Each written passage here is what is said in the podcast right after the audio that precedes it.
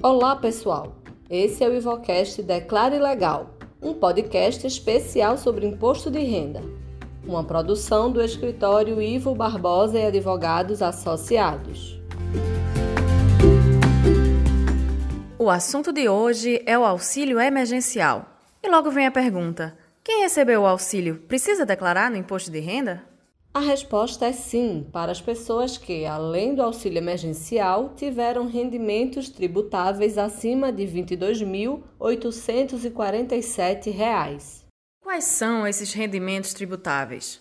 São aqueles que entram no cálculo do imposto de renda. São salários, férias, comissões, renda com aluguel.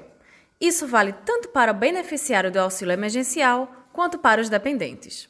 De acordo com a Receita Federal, esses contribuintes, que receberam R$ 22.847, além de estarem obrigados a declarar o imposto de renda, vão precisar devolver o valor do auxílio.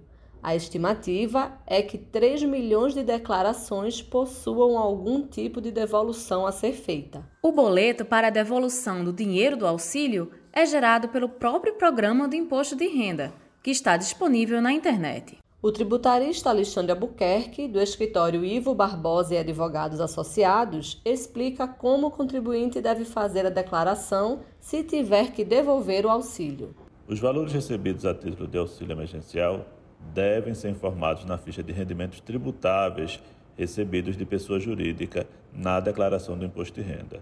E na hipótese daquela pessoa que recebeu o auxílio emergencial e outros rendimentos tributáveis acima de R$ 22.800, também estará disponível no programa do Imposto de Renda a opção de emitir o DARF para devolução do auxílio emergencial recebido.